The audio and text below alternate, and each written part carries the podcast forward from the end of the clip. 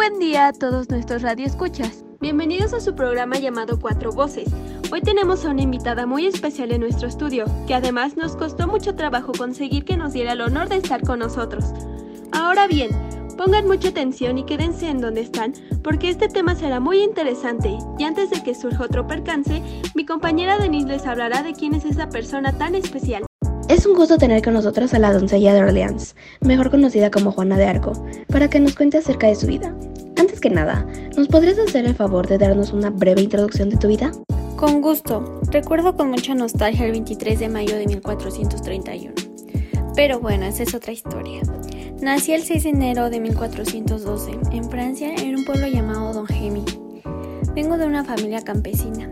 Mi padre se llamó Jacques Arco y mi madre Isabel Jomé. Hola, mucho gusto Juana. Mi nombre es Natasha y es un gusto contar con tu presencia el día de hoy. Yo entrando a fondo sobre aspectos relevantes sobre tu vida, ¿podrías narrarnos a mí y a nuestros radioescuchas hechos importantes que ocurrieron durante tu infancia? Un hecho importante en mi infancia fue la Guerra de los 100 años. Esta duró 116 años y era una guerra de Francia con Inglaterra.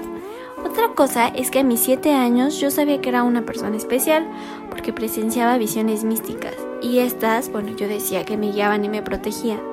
Y ya que mencionaste el tema de tus visiones, ¿nos podías relatar qué veías en ellas?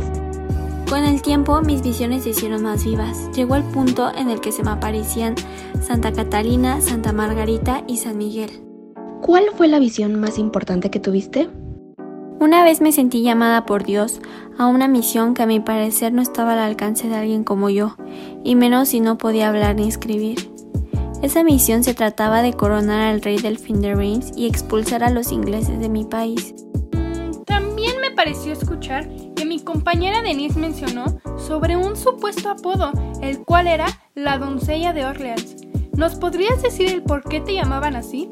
Me llaman la doncella de Orleans porque en la guerra salimos victoriosos en Orleans y tras esta tuvimos varias victorias bajo mi liderazgo para Carlos VII. Al poder coronar a Carlos VII, ¿qué hiciste después? Quería regresar a casa, dejé de oír las voces interiores y visiones, pero había mucha insistencia para quedarme y continué combatiendo. Se rumoraba que fuiste capturada en la batalla de Compiègne. Nos parece sumamente interesante ese acontecimiento. ¿Podrías contarnos con detalle qué fue exactamente lo que sucedió? Sí, de hecho el 23 de mayo de 1430 debía defender a Compiègne de un ataque de los borgoñones, que era un bando asociado de los ingleses. Yo comandaba contra estas fuerzas enemigas, pero ellos consiguieron capturarme y fui trasladada a Rouen para mi juicio. ¡Wow! Ese dato sí fue muy interesante. Eso sí que no me lo sabía. Pero ¿y qué acusaciones te hicieron para que te llevaran a ese juicio de esa manera? Y además, ¿qué tuviste que hacer para poder salir de ese juicio? Me acusaron de brujería como argumento de que las voces que me hablaban procedían del diablo. Además, fui acusada de hechicería, herejía y de vestirme de hombre.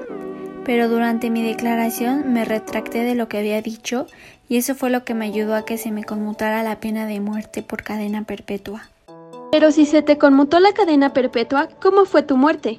Me arrebataron la vida a los 19 años el 30 de mayo de 1431. Fui quemada viva en la hoguera de la Plaza Rouen porque fueron afirmadas las oposiciones que decían que las voces que yo oía eran de origen divino. Despedimos a nuestra invitada de honor, Juana de Arco, y agradecemos su participación en nuestro programa. Muchas gracias por invitarme. Ahora, especialmente para todos nuestros radioescuchas, les traemos datos curiosos sobre Juana de Arco.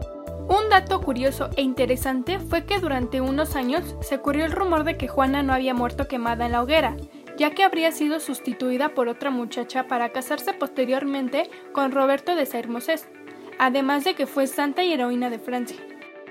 El capitán Flaví se le atribuyó la traición que llevó a Juana de Arco a la hoguera. Nos alegra haber contado con su presencia a este su programa. Esperamos que les haya gustado mucho el tema del día de hoy y ojalá nos veamos pronto aquí en Cuatro Voces. Hasta la próxima. Agradecemos la participación de Mariana González, Natasha Jiménez, Denise Rocha y yo, Yersani Parada.